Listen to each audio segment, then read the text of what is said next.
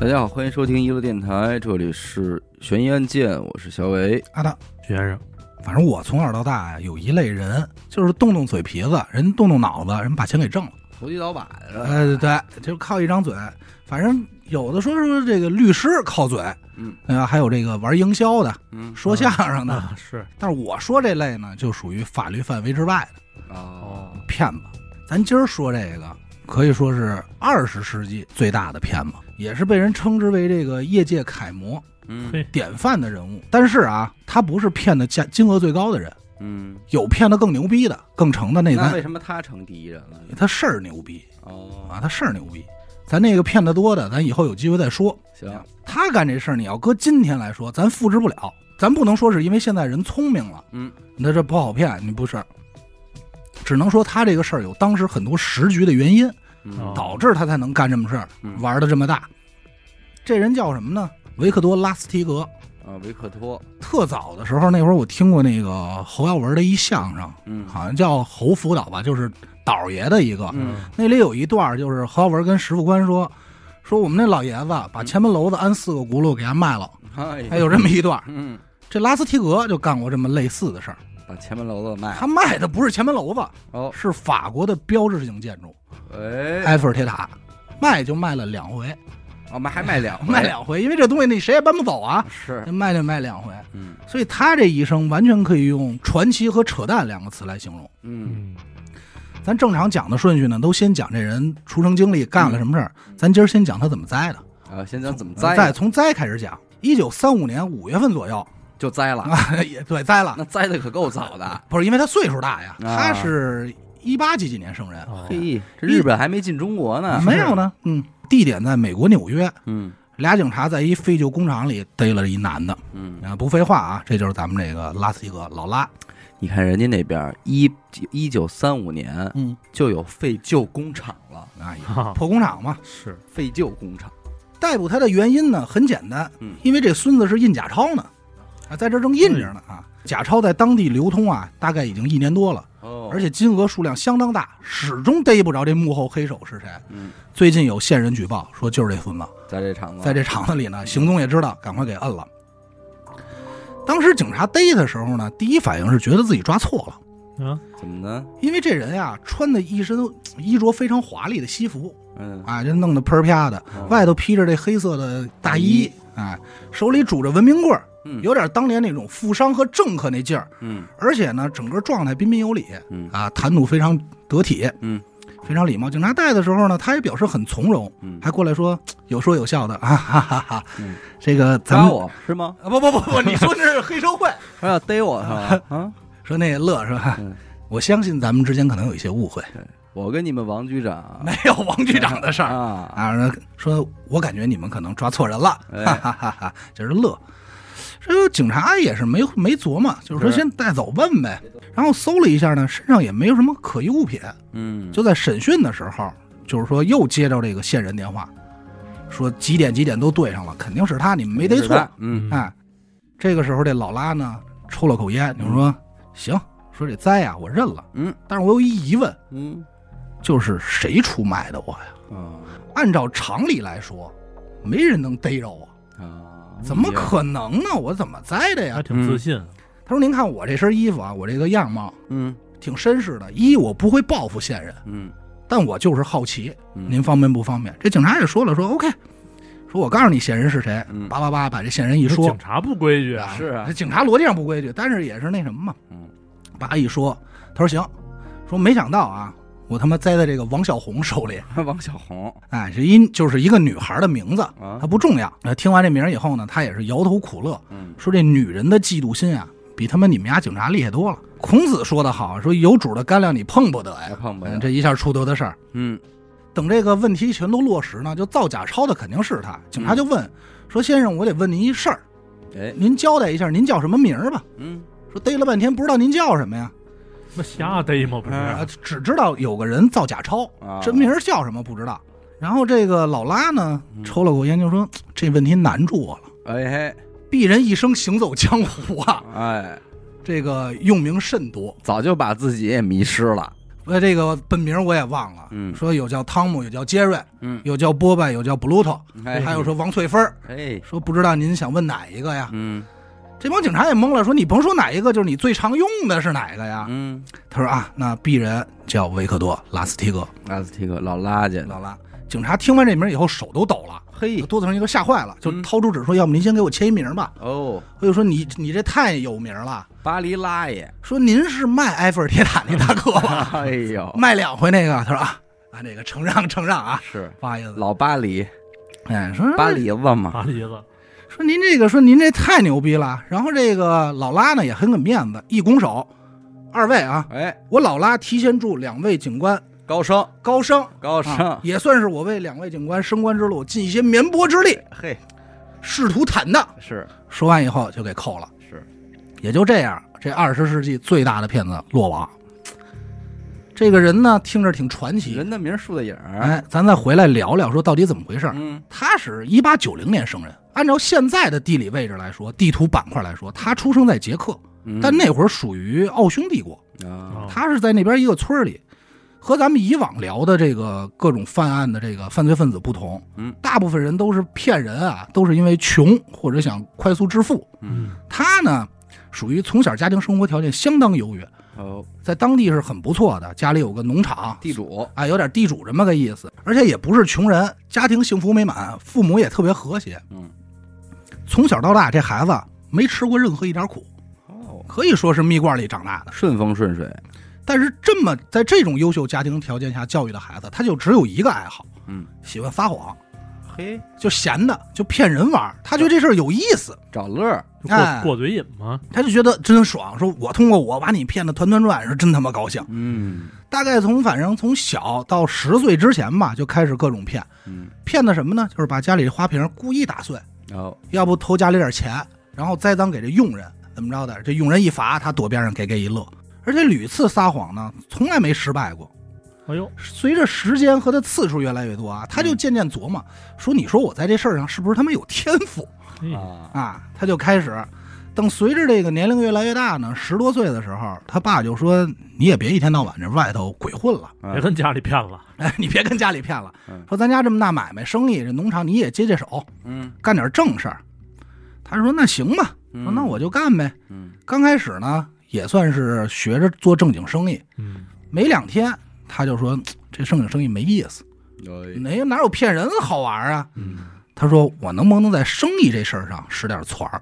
啊，他呢就开始找了几个身边不错的小伙伴，给了点钱，还有当地的地痞流氓，嗯让他们上镇上散布谣言去。嗯，就说什么呀？说现在这牛啊，都他妈得瘟疫了，嘿，产的这牛奶都有问题，哦这都这三氯氰胺这不都给你上了，啊，可别喝。说你知道老三嗯前两天他们家喝牛奶死人了，造谣这块儿，哎，就厉开害始散布这些谣言，这刚一出江湖就是这么大的是这这个这动静儿，哎他这前初探江湖嘛，嗯他这散完谣言以后，当地弄得人心惶惶，嗯谁也不敢买牛奶了。嗯而且牛奶它属于什么呀？属于材料的加工业和这个老百姓直接喝，它是相当，它是重要环节。对，这这最最重要的原材料之呃一，对原材料之一，而且你说西方他还爱吃个奶酪对啊，呀，就这种东西，他谁都离离不不开了。没离不了，嗯但是当地人一下谁谁也不敢买了，这就约等于咱中国大米折了，还不对，还不能说这大米是豆。你想想，咱中国做什么离得开这黄豆、豆油、哦豆豆腐、酱油吧啊、酿酱的什么，真这是全折，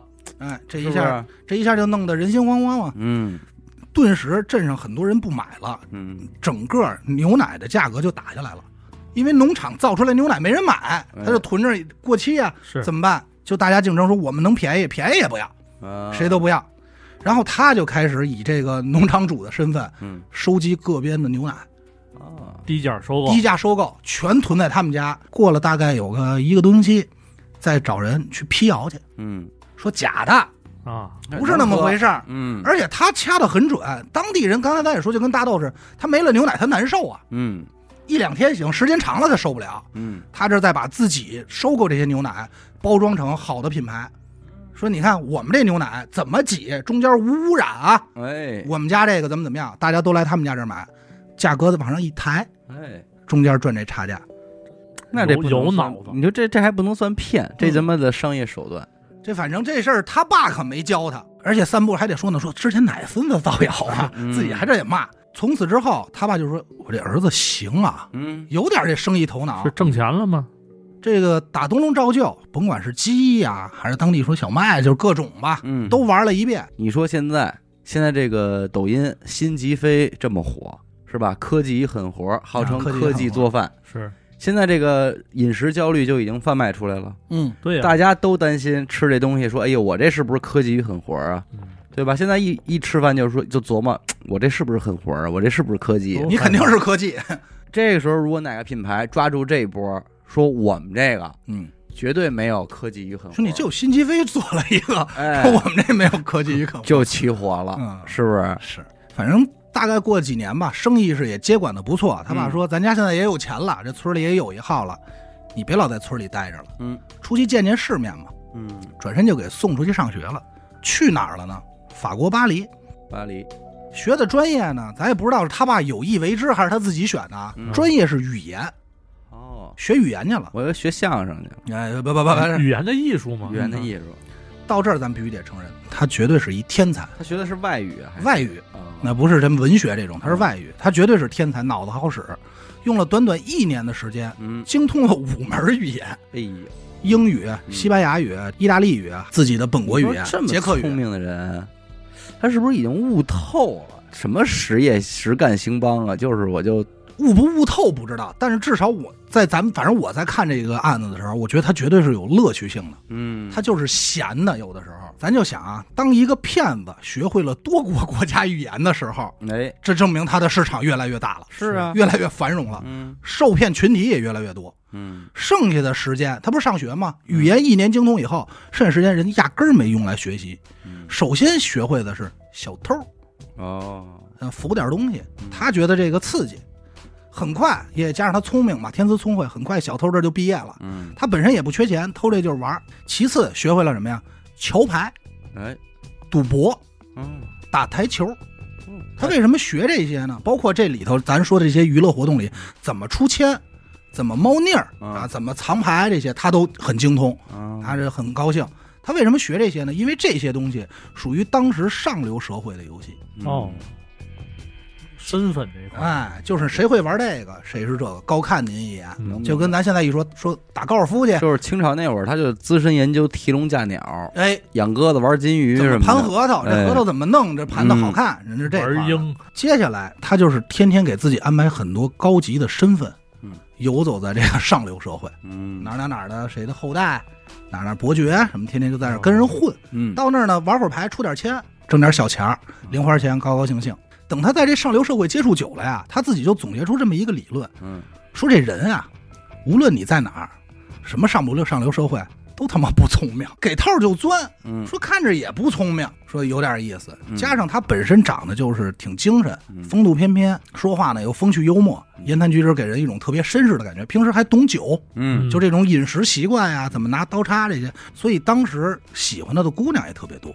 哎哎，这好多小姑娘就就爱他。据他自己说啊，没有他没得到过的姑娘，嗯可以所以他的情人特别多，没有什么正经女朋友。嗯这个呢，也是他一生的软肋。咱开头也说了，他栽也栽这事儿上了。嗯他不光栽这事儿上，在他十九岁的时候，有俩妞儿为了他争风吃醋，一刀在他脸上划了一大疤了，嘿，真成巴黎了，巴黎 子了，大疤好了。家伙，但是呢，这道疤啊，对他来说也是一种伪装，嗯，因为当外人看来就是这孩子经历过事儿，哎，哦，他受过岁月的洗礼啊。人家一问这事，您这疤，嗯，别问了，哎，他就经常就是你别问了，嗯说别别打听，哎，没事儿没事儿，哎年轻时候的事儿，哎，犯了一点下傻，犯点傻，增加了一丝神秘感。哎，转眼到了一九零九年，那会儿纽约到法国也开了一条航线，嗯就跨大西洋航线。嗯这条航线呢，有很多这个豪华的游轮，嗯，游轮上坐的人呢，全是顶级富豪，非富即贵，非富即贵，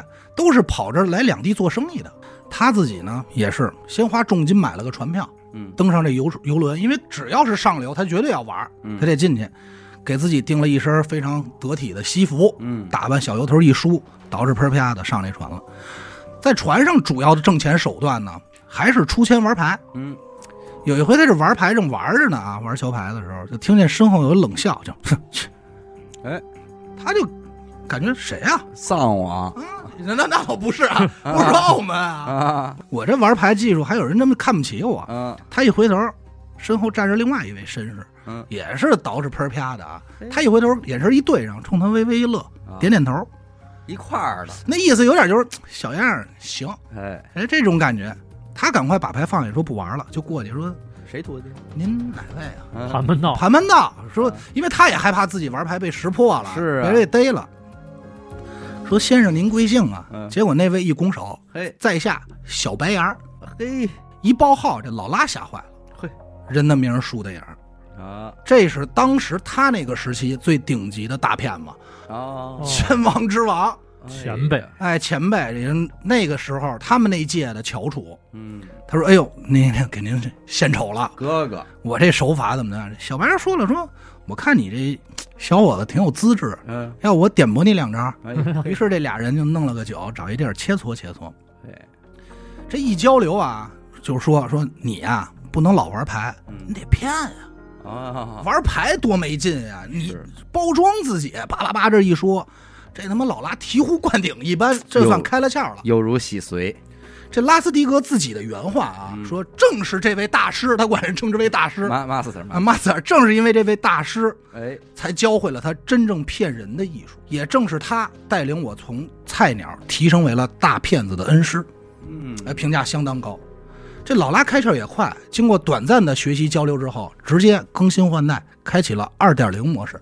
怎么讲？自此，大家就会在这艘游轮上经常看见一个谈吐优雅、风度翩翩、学富五车的年轻绅士，哎一个来自波西米亚王国的年轻贵族哎，维克多·拉斯提格伯爵，伯爵了，身份变了。嗯，就这个身份，也是他一生中最引以为傲的身份，嗯也是他最著名的，因为他以这个身份骗的人最多。嗯，这个时候呢，咱得先介绍一下大环境哎。二十世纪初初期，美国呢属于刚刚觉醒的新势力，嗯，传统的欧洲贵族啊看不上这帮美国土豹子，嗯，他觉得你们都是土大款，没文化，是这底子是是这样的，对吧？嗯因为他们本身也没有什么。不是说最早去的都是穷人嘛？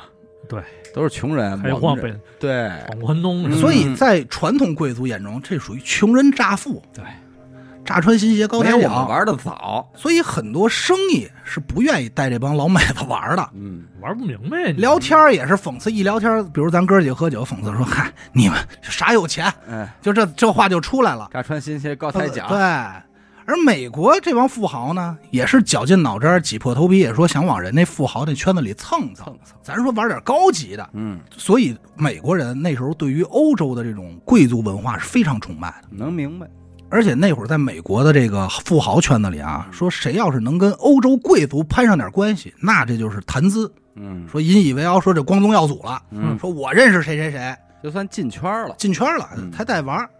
也就在这种微妙的关系之中，突然这船上出现了一个平易近人的伯爵。 嘿，你就想想吧，嗯，说都是一块儿的兄弟，你就想这帮美国人得怎么舔人家真是，伯爵呀，嗯什么身份呀，王族啊。嗯，所以这个聊天的时候，经常说：“哎，您喝点这个啊，嗯就上赶着。而这个老拉呢，也表现的比任何的贵族都平易近人，啊，没有那么大架子。嗯哎，说哎没事儿，咱们一块儿聊，都是兄弟。嗯，人一弄，而且在这吃饭的时候，比如喝酒的时候，经常人家端来一个说啊，这个我不吃，因为你没有拿什么什么弄过，哎，没有锅气，没有 锅气。这看你想，你这帮贵族就惊了，哦，这东西要等这 个，嘿，没蒜不我会行，对，好，说是喝咖啡你不搁香菜，它不叫喝，不带喝呀。哎呦，说惨不我会。操，这喝红酒咱得拿杯子，说不知道不能对瓶哎咱一吹。说咱这什么都不会嗯而且每次讲的时候啊，都能给你带出点历史来，嗯啊，我们为什么这么弄？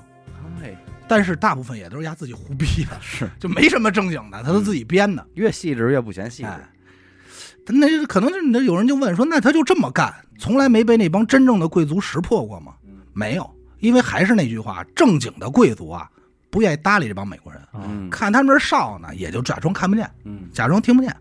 而美国人这边呢，是觉得，哎呦操，我终于找着庙门了嘿，赶紧跟人学学吧。有带路的，哎，这一下他就在这船上成为炙手可热的人物了。嗯聊天过程中呢，这动不动大家还是得聊一个问题，就是您靠什么谋生啊？嗯，在船上都是做生意嘛。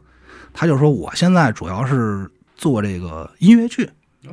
哎， 说点冷门您儿。说您这儿这个百老汇吧，啊，啊，我现在主要就是在那儿拍一些音乐剧，投资音乐制作人啊，音乐剧制作人啊，嗯就是说说百老汇上几个月演出，说我大概挣了多少多少钱，没事儿就闲聊。嗯这一聊呢，再一人家一算这个利润，说：“哎呦，您这可挣了钱了，嗯而且什么明星又都认识，嗯而且他呀还特别擅长给人画饼。”当时就跟人说：“说我接下来嗯，有计划，说在百老汇办一场史无前例的演出，哎，预计是晚上八点开始，一直干到深夜。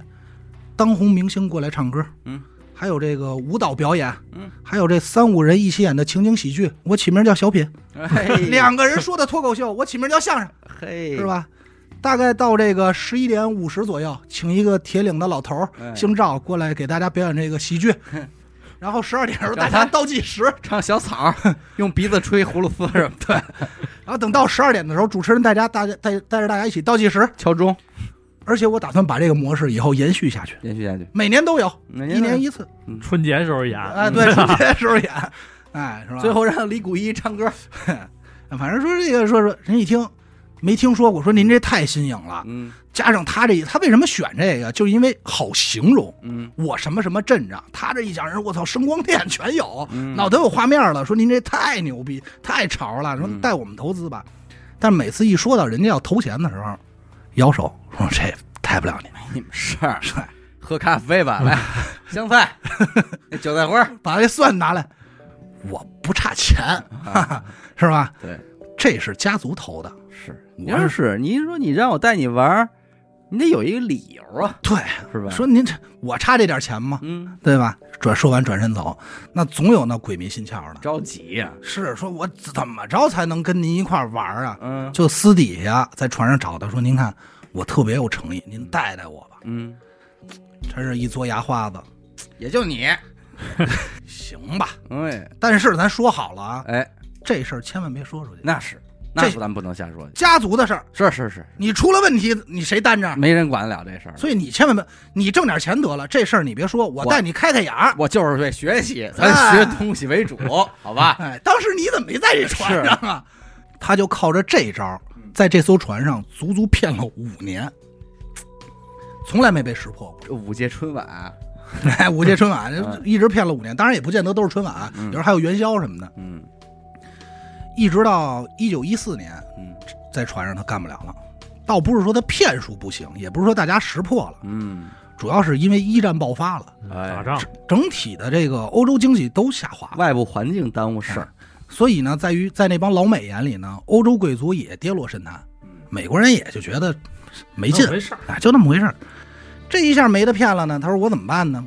他这就盯准了下一个市场。嗯转身摇身一变来到美国，跟人说：“我呀是一机械工程师，哎呀，哎，搞科研的。嗯”经常在跟人聊天的时候，因为机械工程师那会儿也是属于高身份职业嘛是，经常跟人喝酒聊天的时候，总不小心透露，说我最近最近嘖在研究一新设备，哎叫这个罗马尼亚盒子，哦哦，我称之为啊智慧盒子、哎呦聪明盒， ，smart box，专门给给大聪明用的。哎， 咱翻译一下，就专门给大傻逼用的嘛，啊给大聪明用的。说这个技术是我当年在走访罗马尼亚的时候学会的，根据当地人所制造的机关， 嗯我拆解得出来的这么一个机械结构。嗯，这东西能干嘛呢？搁今天话说呀，它叫复印机哦嗨，啊，复印机。嗯他说我这个东西主要是能干嘛呢？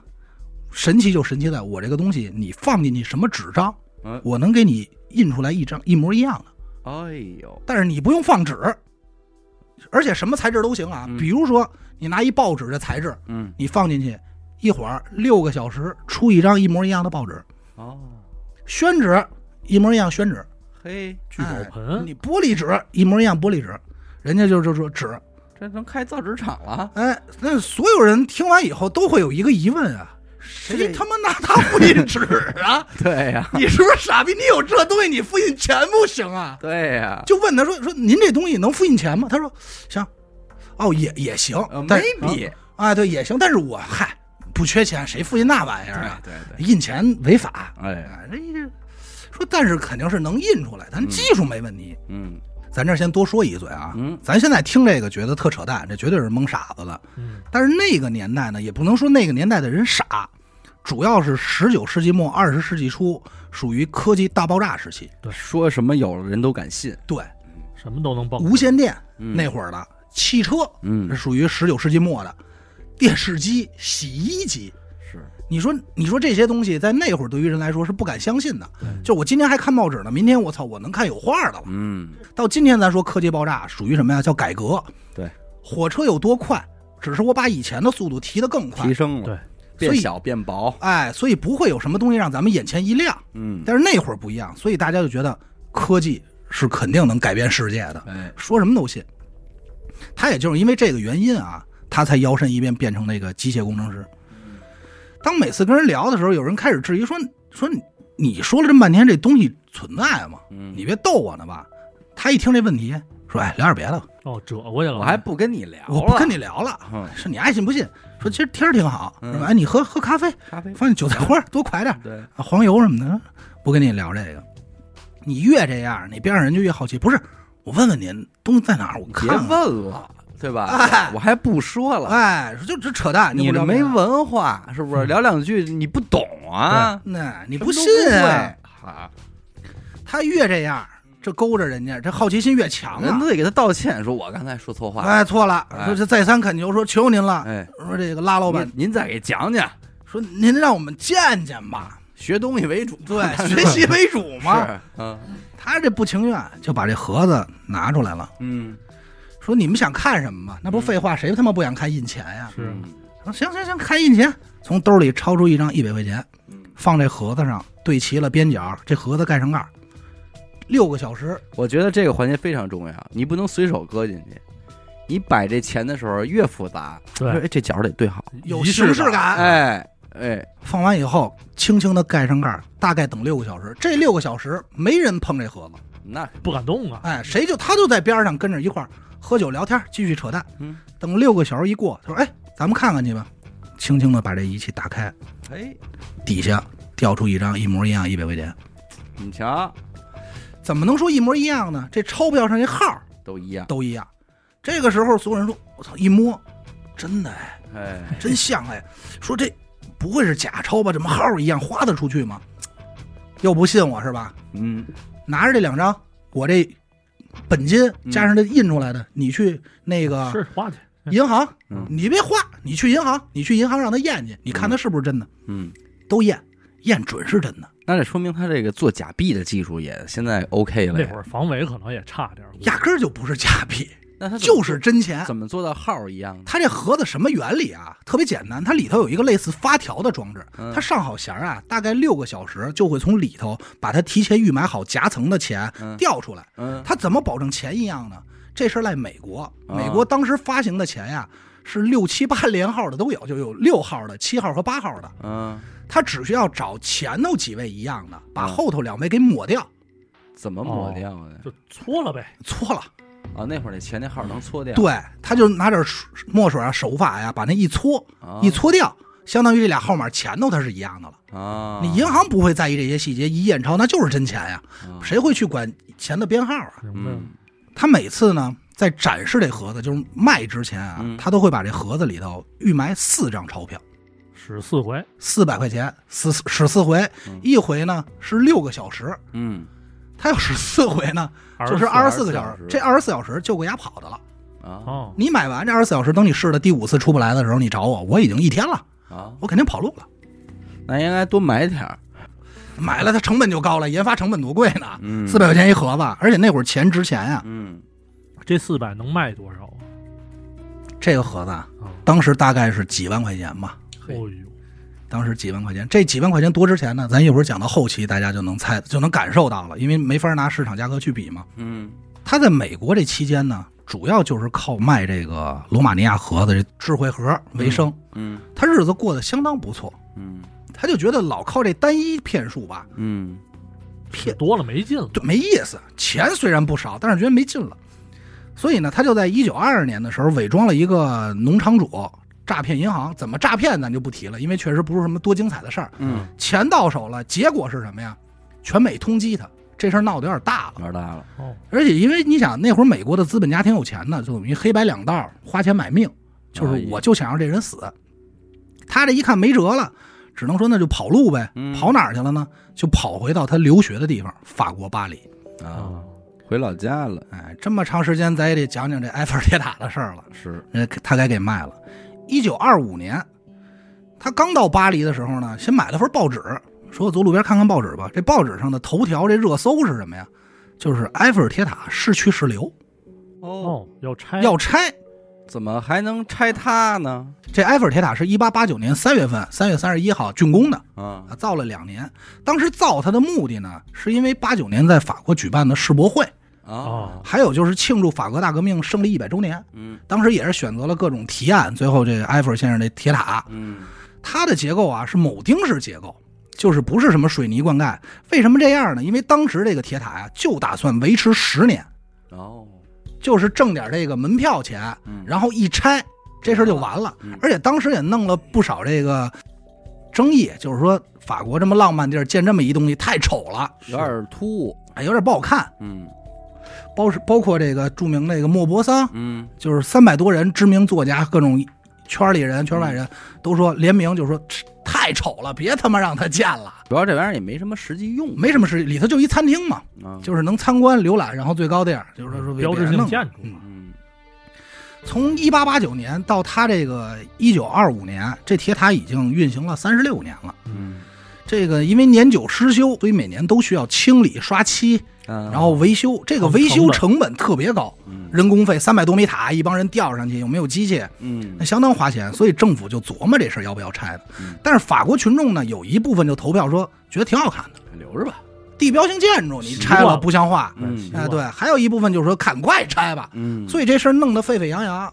所以这会儿新闻就是说该不该拆，等于这铁塔在那个时候就处在风口浪尖儿上，呃，处在风口浪尖好几年话了，题，对，每年就得聊聊这铁塔该不该拆。嗯嗯、他一看这新闻呢，就给他一灵感，说一点没耽误，嗯，回去啊就赶快造了一个法国邮政部电报局副部长的假证件。哎，让自己赶快给自己造。与此同时，还以官方的身份印章什么都弄好了啊，嗯制造这个假信件，发给了巴黎最大的五个废铁回收商啊，啊，给人发邀请函，还在巴黎最豪华的这个酒店嗯，租了一个豪华套间儿还租了辆豪华专车。那这投资不小，他有不缺钱，钱他不缺钱，他有钱还啊，真不缺钱富，二代嘛，哎嗯他倒没用家里钱，就是他骗那盒子，是嗯罗马尼亚盒子就够了。够了，几天以后呢，这几个废品回收商嗯，这大大佬们不约而同就来到他这个豪华包间儿跟他谈嗯，往这儿一坐，他就说 会喝咖啡吗：“？呃不不不，那就不能喝咖啡的事儿了。啊，嗯，点颗烟，说埃菲尔铁塔这事儿最近你们也知道哈。听见信儿了哈，说原本啊，十年前就打算拆，嗯所以咱才用说铆钉铆钉的这个结构。嗯但是老百姓喜欢，不让拆，维持到现在，咱国家呀，政府已经有点儿负负担不起了。”扛不住了，啊，这维修费太贵，所以今天到你这儿呢，打开天窗说亮话，嗯我也不兜圈子，就是想把这事儿拆了。嗯政府已经说话了，嗯但由于这个群怕群众反对，嗯，所以这事儿呢目前没有公开透露。秘密进行，找你们来，就是这铁塔拆完这堆废铁呀，哎，它得有人收啊，嗯，我没地儿扔啊。不知道在座的诸位有没有兴趣？哎，哪位能吃得下？哎，事儿我也跟你们交代完了，嗯你们可以说说自己的这个施工方案了。嗯哎和价格，咱们竞标。最后补充一句啊，即使你没竞标成功，这消息你别给我走漏了。先签保密协议，哎，保密协议，万一这风声走漏了，这计划出来，到时候评论一上来，你们后果自负拿你们问责啊，啊！政府不会放过你们的。他这话一说完，那哥几个大佬们也惊了，是，那没听说过有这么个消息啊，嗯也是半信半疑，然后就东扯西扯，就是瞎出主意呗。嗯，聊到这儿呢，说实话有点不太信，因为这买卖有点太大了。太大了，嗯，老拉呢也挺聪明，嗯专门就是怕你们不放心嘛。嗯哥几个上车，嗯坐上我这豪车，咱先在埃菲尔铁塔底下转一圈，嗯，看看这塔，给你们讲讲。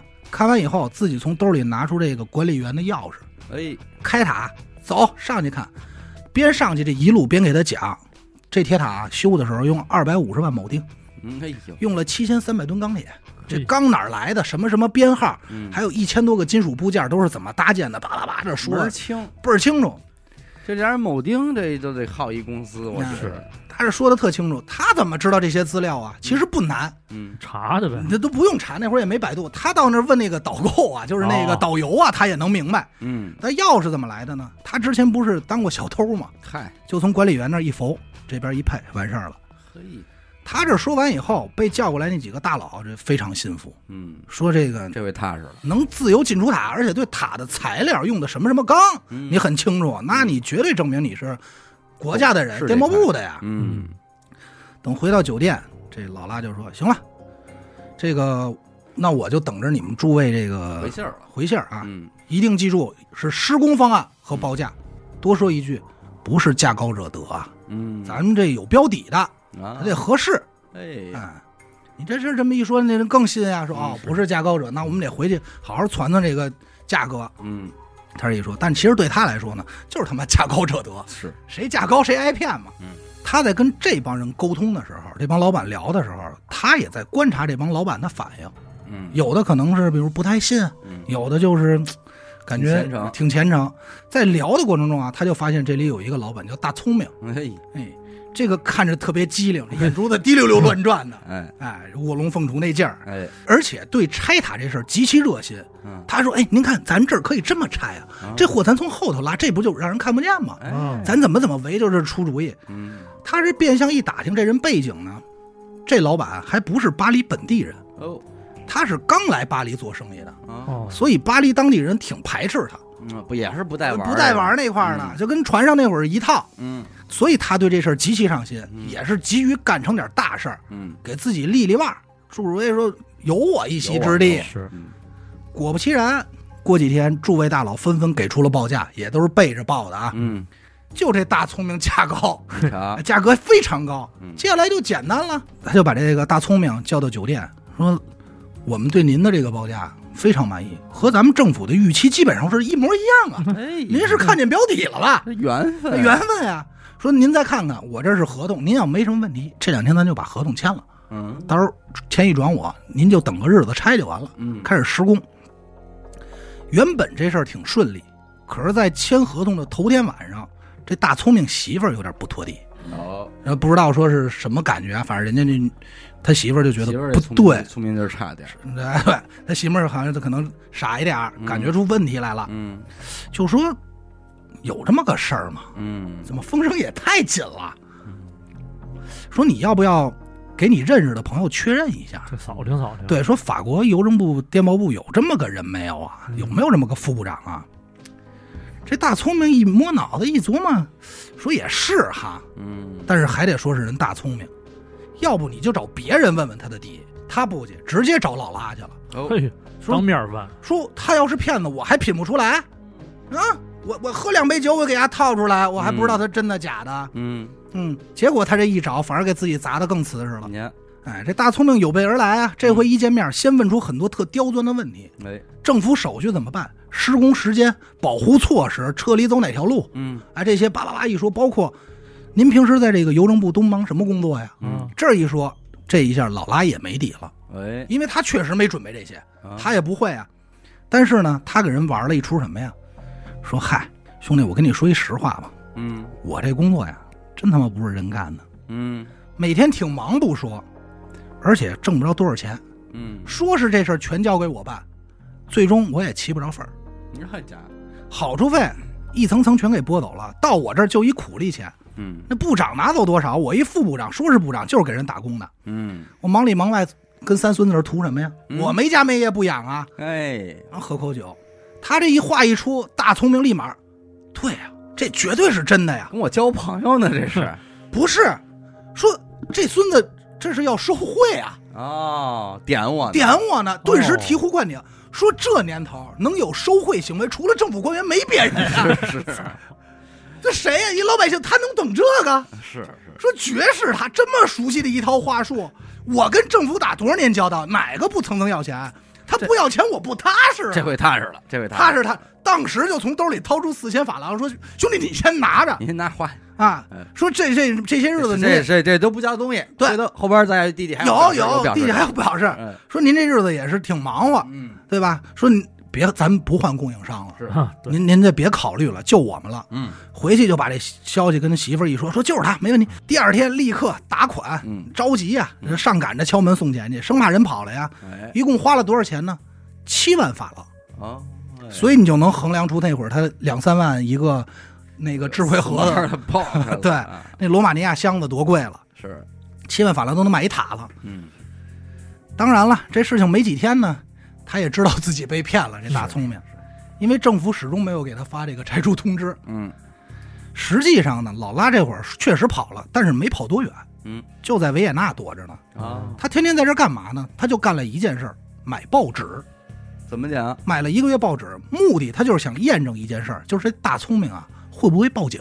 啊，哦，看有没有因为消这息事儿要出来，绝对是天大的消息啊，对嗯对吧？卖他妈埃菲尔铁塔，嗯，一切一切就跟他想法一样。这大聪明果然没报警，不敢报，为什么呢？原因很简单，首先一啊，这个买卖国家财产啊，嗯罪名不小。哦，哦你无论是说你被骗还是什么，这事儿他不好听，嗯他是奔出名来的，嗯人家想在这圈立足。哦这一下都超了，哎，干点牛逼的事儿，结果这事儿要出去，那圈里也有一号说，真是他真妈聪明， 大聪明啊！嗯就你，你行，嗯你行。所以他也真是敲碎了牙往肚子里咽，打肿脸充胖子。哎后来跟同行碰面聊天说，哎，我记得你不是接了一铁塔的货吗？嗯问他，他还得说，嗨，那骗骗子，啊，这个我能信他吗？我多聪明啊， 我多精啊，能骗着我？我当天我就给他识破了。哎我说我可没花那七万多块钱去，说穿了他的谎 言，哎，没我没这，给他四千，我没有说给七千四，知道吧？我能给他这个不可能。等老拉在这边一个多月以后，看没反应，哎，重返巴黎，踏实 了吗？外甥打灯笼照旧，照旧，再来一遍。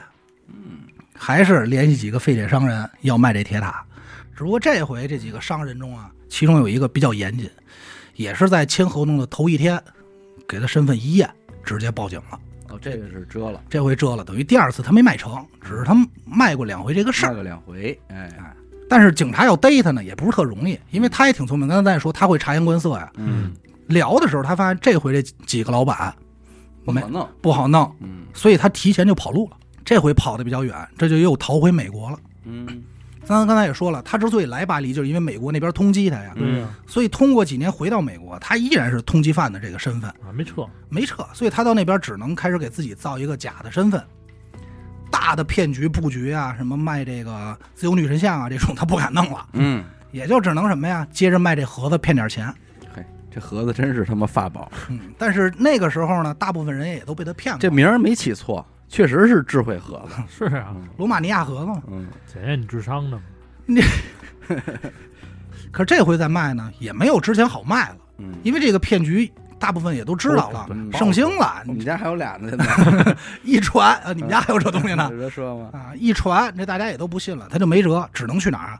去那村儿里、镇里嗯蒙点那个没见过世面的、没消息的。有一回，他就去了德克萨斯的一个小镇，碰见一当地的警长。这警长掏光了身上的全部积蓄，可以说倾家荡产了，花了一亿美元的重金嗯从老拉这儿买回这个罗马尼亚盒子。嗯大概等了二十个小时左右吧，嗯，意识到说出事儿了，孙子可能骗我。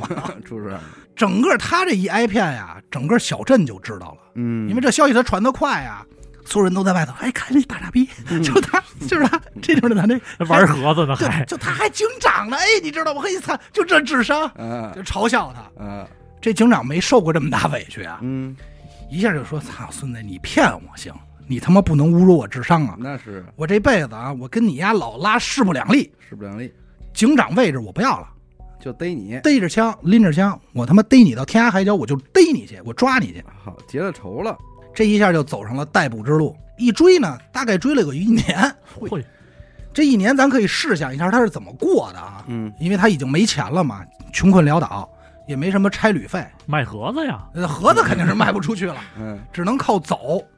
还有这个搭车嗯，这个行为，这穷游， 穷游这一个警长给弄成破衣拉撒这样嗯，具体形象参考甲方乙方尤老板有老板，就已经是混成那样了。有一天，这个警察来到芝加哥，在路边正要饭呢，嗯说哪大哥能给点吃的呀？正蹲那儿正要的时候，眼前歘过去一人，一抬头，孙子， 老拉，就他妈是你！皇天不负有心人啊！你大爷的，他妈让我逮着了！啪，掏出枪，直接顶着后腰。嗯，小丫头，你挺能跑啊！哎你他妈把我坑苦了！我今儿啊不活了，哎，我给你丫崩了，咱俩两清，崩完你我自杀。是他这一顶着枪，老拉一回头，没有害怕啊，啊，要不说脑子在这儿没害怕，嗯，吓一跳说：“哎，您不是警长吗？”哎警长，认出来了，说您来这儿办案 呀、我办他妈什么案？我办他妈什么案？我办你我！啊，老拉这聪明劲儿来了，说嗯所以说我怎我干什么事儿了？忽 悠，接着忽悠， 哎，有点范伟和赵本山那意思了。啊你好意思问我啊？嗯说你那破盒子怎么回事儿？嗯给他妈我磕成这样。老拉特淡定，嗯掏了根烟一点，不应该 吧？说没有啊。嗯说哎，你是照我那个流程弄的吗？嗯，警长就懵了，哎，流流程啊，什么流程啊？复印之前，你有没有先打开开关，然后发条左拧三圈，嗯再往右边拧七下，嗯把盒子倒过来静置四十五秒，嗯然后放钱的时候一定要把钱对准左下角那标尺。嗯，您是按这流程来的吗？有，他这一说，稳那住警了长擦汗说：“有有吗？我差事儿了， 说是这 意思吗哎呦，？”老拉说：“我卖你时候怎么说？我说没说有套流程？嗯卖的时候他确实跟人忽悠了一套流程，嗯，因为这样他有形式感啊肯。定的呀，但是你正常人弄啊，他都着急实验，没有按那流程来，而且他按不按那流程来，啊他前几次都掉钱，是，所以他就认为没错。这一下警长也不会了，嗯就下意识说说，哎，我那我那个我拧三下了吧？哎呦，哦，但是我哦我没静置四十五秒，哎呦，赖这我了，赖我了，哎这老拉一看，你看看你有瞧什，么来，这盒子你给弄坏 了吧？嘿，你说当时我就不想卖你，你非要从我这儿买一万多，嗯得了，转身从兜里拿出一万块钱，钱还你，这盒子不卖了。嗯你，告诉我现在在哪儿呢？我给你取去。哎，说这盒子这这不这给么你了，这么精密的仪器，你肯定给我弄烧了。嗯，说卖你这人糟践东西。哎，这警长接过钱以后，自己也懵了，嗯，说有点惭愧，是说，哎 呦，不不好意思啊，哎呦说，拉拉哥拉老师对不住啊，说嗨赖我了，着你急看没弄明白。嗯紧接着带着老拉，嗯这人老拉特别牛逼地儿，高高兴兴就回德克萨斯取那盒子去了。哎呦，俩人在车上啊，坐火车长路漫漫，嗯， 俩人就得聊天儿 啊，这是他聊天儿啊不，能干耗事，聊着聊着他就问一问题，说铁打爱不爱？哎说 说说拉老师，我问您一事儿，嗯，说您看今天这事儿也是个误会啊，哎，您这一万块钱这么多钱，您就随身带着。嗯老拉一听就说， 这叫钱吗？嗯，是不能卖你家盒子，你什么都没见过，嗯说我这两天正跟人谈一大项目，正投资股票呢。嗯我这儿有内部消息，稳赚不赔， 嗯，也不多，就是一百个点 哎呦，好家伙，啊！这原话啊，一百个点，呃这叫一番儿啊！半年翻一翻，嗯半年啊，哎，这就是就透露。嗯等回到小镇以后，警长干的第一件事儿是把村里所有人都叫过来了，嘿，举着这盒子，举着钱。他没 蒙我，我可不是一傻逼，哎呦，我没上当啊！你们以后不能嘲笑我了，哎，知道吗？人拉老师，是我这个前边准备工作对有失误，人拉老师科学家，哎，厉害啊！你们别嘲笑我了，嗯，而且别边跟人说澄清这拉老师身份，还给人介绍拉老师是做大项目的人，哎，会投资。他这一波宣传下来，当地的税务局长就动心了，哎嗯呦喂，就找到这警长说，他要这么能挣钱，咱能不能让他带带咱们哦呀？对呀、于是就半夜偷摸找到老拉，嗯说：“您看，您现在不是投资股票吗？说要不带我们玩玩呗，嗯我们也跟着蹭点儿蹭点儿就行。”学点东西，学点东西，老拉这边因为老套路，这这太不了，嗯说这村儿，这都内部消息，嗯就是盒子你能弄不明白，我能带你玩儿，嗯，到时候你赔了你又赖我，找我复仇怎么办呀？就是的，这哥俩说您您放心吧，这回真不百分百相信您，嗯，绝对，而且我们哥俩守口如瓶，哎这消息绝对不会跟任何人说的，嗯，反正反反复复三番五次这么磨，最终老拉开口说那我带带您吧，嗯，但是哥俩呀没多少钱，怎么办呢？说要不咱挪用公款吧。哎哎呦，挪了九万块钱给他，这都够买一铁塔的了。是啊，钱交到老拉手里，人老拉肯定跑路了呀。嗯，没过几个月，这哥俩就因为挪用公款被抓了。对了，但是被抓的时候，还给人解释呢。人问他为什么挪用公款，嗯，守口如瓶，不提。不提，说说没有，嗯，就是聪明，就是自己花，就是我们我们就花钱大手大脚。你别看我穿这么穷，我就是花了，花了。我要我都嫖了，你管我呢？嗯怎么找也找不着这钱的下落。说那得了，那跟你俩判了吧。嗯哥俩在监狱里还商量说，咱俩出去罚多少钱？说老拉现在肯定已经拿完回报了也，是，你想判咱俩五年，但是咱俩半年一半番儿，半年一番，一年十八万，五年五八四九十万。啊说咱俩富可 敌国，转身咱就把美国买了。哎这俩人哥俩算，反正投资越多，咱挣的越多。与此同时呢，老拉这时候就还在给自己制造各种身份，在这过程中，他就认识了一个举足轻重的人物哎， ——美国黑黑手党老大阿尔卡彭。哦，这个时候，老拉认识他的时候呢，就想说：“你看，我所有人都骗我了，嗯这黑社会我还没试过，嗯得是打交是道。我能不能也从他这儿弄点钱呀嗯，这帮人喜欢什么呢？？”那就是分析这个阿尔卡彭啊，绝对可以说是他那个时代最牛逼的黑手党大哥了，嗯外号叫八脸儿，哎，有这个芝加哥地下之王的这个那是称一呼。块儿，他叫巴黎子嘛，俩人一块儿。八子味儿嘛，就是《海贼王》看过《海贼王》的、嗯里头那个抽击十一新星那个，嗯抽雪茄那个，哎，抽雪茄那个原型就是他。哎，这是相当牛逼的人物。他有机会，咱其实可以聊一期，多说一嘴啊。就是那会儿黑帮怎么起来的，嗯是因为美国实行了禁酒令，嗯，他们卖酒，卖酒嗯靠这个发家的。他见着阿尔卡彭的时候呢，也直接说了，说鹏哥，彭总，彭总哎，啊，说说了，说那个，我跟您说啊，嗯我是一骗子，嗯，直说哎到那儿就说说鹏哥，我跟您说，我是一骗子嗯，我今儿找您来呢。不是打算骗您的，哎您放心啊，您别先别把枪先收起来，先别掏啊。我想跟您谈笔买卖，嗯我呀最近缺钱，我想管您借五万块钱。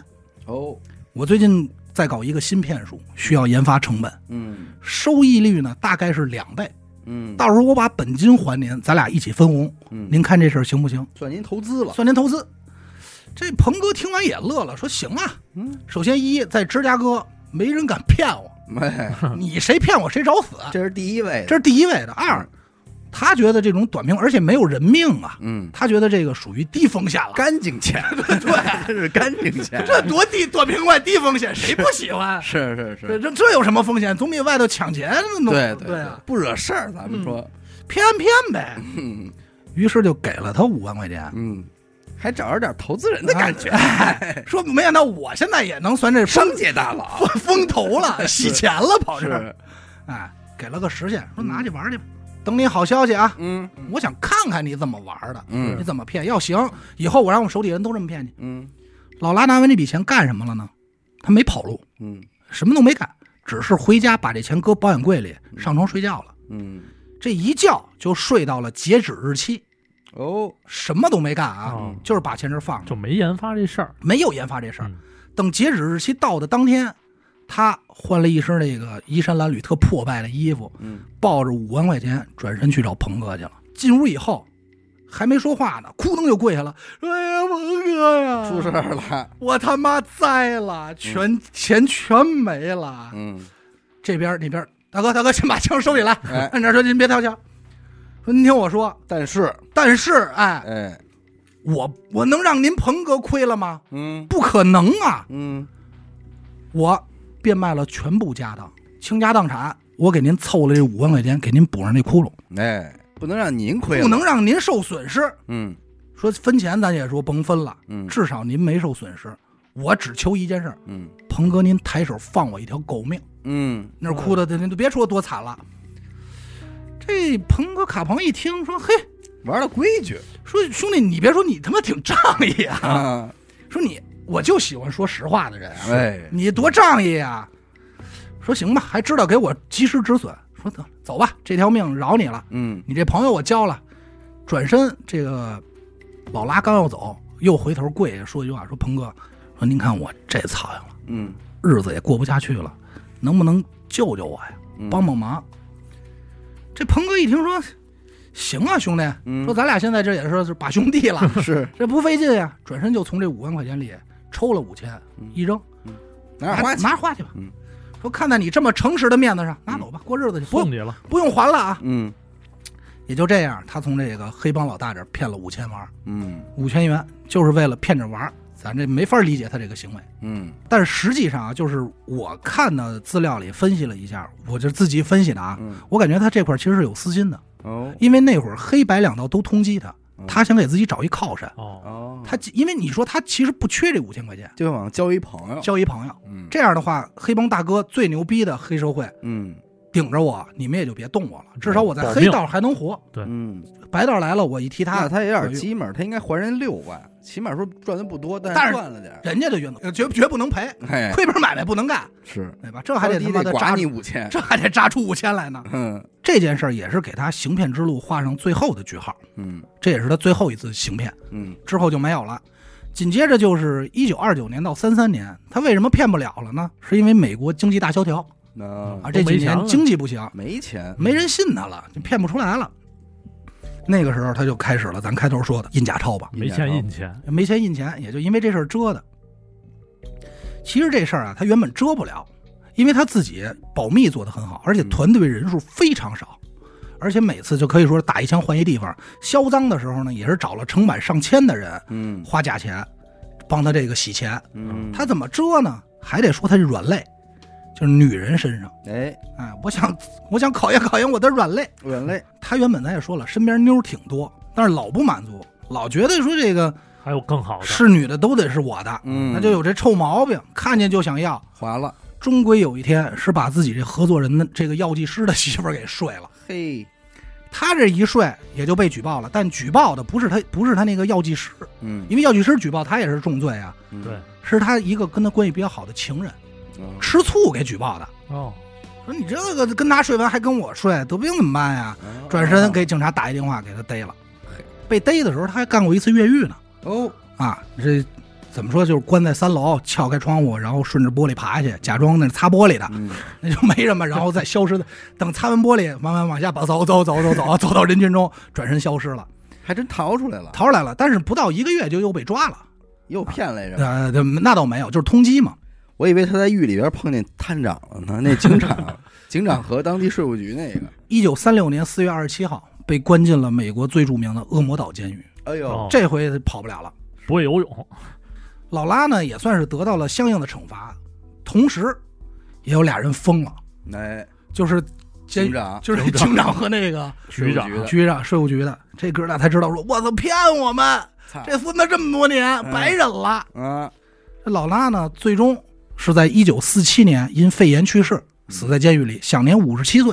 他这辈子没白玩，没没白白玩白玩，最牛逼的就是后人称之为说这个他最牛逼的一件事啊，同行说翘楚也是在这儿。嗯，他在监狱里的时候总结了十戒，十戒，十戒戒律的戒，哎呦，就是这行应该怎么弄。第一条，做个有耐心的倾听者，哦，先听听人家怎么讲故事。嗯，哎，多听。第二条，永远不要被别人看起来很无聊，哦，不要向任何人先透露政治观点，嗯等对方先说，然后赞同。 啊，多孙子这人，我觉得他这招在职场上今天也有用啊。嗯够逆缝，够逆的，第四条，等待对方表明宗教观点，嗯然后认同，哎，都是认同这是块儿。捧那玩意儿，你在捧。嗯，第五条，做暗示性谈话，不要着急跟进，除非对方有强烈的兴趣。啊，等，姜太公钓鱼，愿者上钩。对，哎暗示，以回答的方式把事儿说了对，哎啊，哎把事儿给办了。嗯第六条，永远不要谈论疾病，因为压抑的气氛无法引发贪欲。啊，哎，让他高兴点儿，他才能贪。这人都快死了，他还贪个屁聊呀、嗯点纸醉金迷的事儿。哎，聊点这个，我怎么花钱，我怎么大手大脚，我怎么高兴。哎，我怎么是生活的耍的？第七条，永远不要窥探对方的个人情况，嗯他们最终都会告诉你的，啊，等着他们说就行了。不你着急，你不要去试探。嗯不，要问，别打听。对，第八条，永远不要吹嘘嗯自己的重要性，渐渐的体现出来。嗯你这显而易见，你能看出来。嗯不要太明显的表表现出来。嗯第九条，永远不要凌乱，无论外表还是心态嗯。啊你想人警察拿枪顶着他的时不候，他第一反应是什么？ 你操作对了吗？嗯，第十条，做生意的时候千万不能喝醉，哎，保持头脑清醒，保持头脑清醒。喝酒耽误事儿。嗯，这就是他给的拉斯蒂格十戒。这十戒咱不好说，他是给后人的骗骗子的嗯，啊，还是说警示大家的？但是这十戒里，你仔细品，有点东西。这个太有东西了，二十世纪初顶级的骗子，绝对的。到头了，总结的十戒人生经验。我因为我那会儿我第一次体验到这种人与人之间的心眼儿啊什么的，尔虞我诈嘛，尔虞我诈，就是那会儿一开始在地下室上班的时候，哎，几个大哥说哪儿哪儿有一孩子特别不好摆弄，就他找那哥们儿说说哪天叫过来，咱们一块儿喝一回，嗯，都不是特正式的场合，就是就是椅子旁边儿一一块儿拿一拿一带着你喝，哎，一人拿瓶啤酒就瞎聊天儿，你聊知天儿道吧？然后我跟我们这大哥旁边坐着，过一会儿那人过来，从这儿路过，可能要出去一趟。完，我们再问他说怎么样了，然后那哥们儿一摆手说掏心掏肺阶段，哦，就是说他这一个一句话下套呢。就让你觉得我操是都是这样玩下团儿呢，啊，就掏心掏肺阶段所有人嗯就为为了逮他一个，啊。就是人家自己是主动说呢，打小的事儿，这这往外这儿扔倒呢，苦水儿。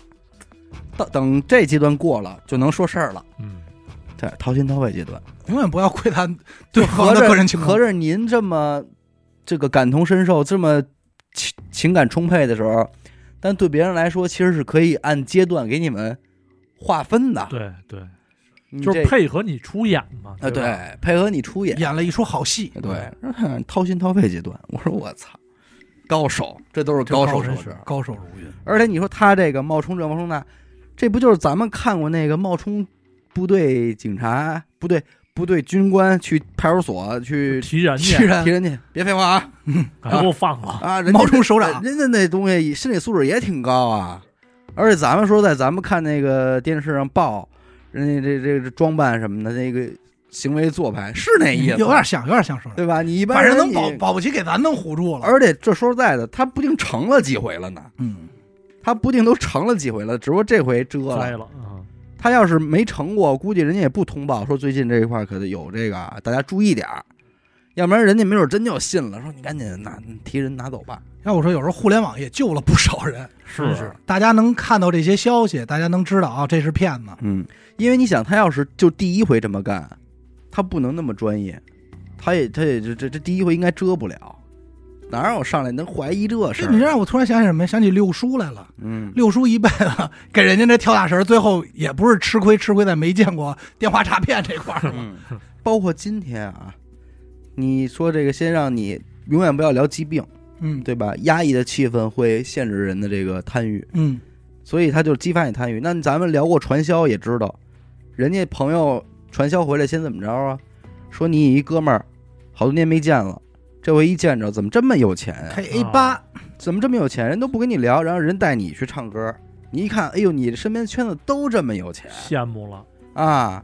完了给你甩，进门先给你甩盒华子，嗯，你一抽，然后给你安排安排一道，然后都是也你没想到的呀。对，这儿也不拉你，嗯，完事儿回家吧，我送你回家吧。嗯自己得好奇了，啊你自己就问了，说你们这是干干啥嘛呢？呢？说您这现最近干嘛呢？还得还还不说，说你嗨没没什么事儿，嗯，就跟人家瞎做点买卖什么的。你说你给秦阳下车赶紧回家吧，我今天有事儿嗯，你就自个儿得琢磨好几回。就开始往上贴了，嗯，这这不都是套路，都是。套路。真是但是这是空壳儿啊。可是你说现实生活中有多少的真是销售产品，或者说是真正的合作嗯，他也是用的这也一是套这套东西啊，他那玩那牛奶那个，你嗯哥今天不就是一个啊也能手碰见段营吗？销啊，就是一个营销手段嘛。谁知道真相是什么呀？没人知道，咱们这堆屁民，操，就跟着听喝，是不是？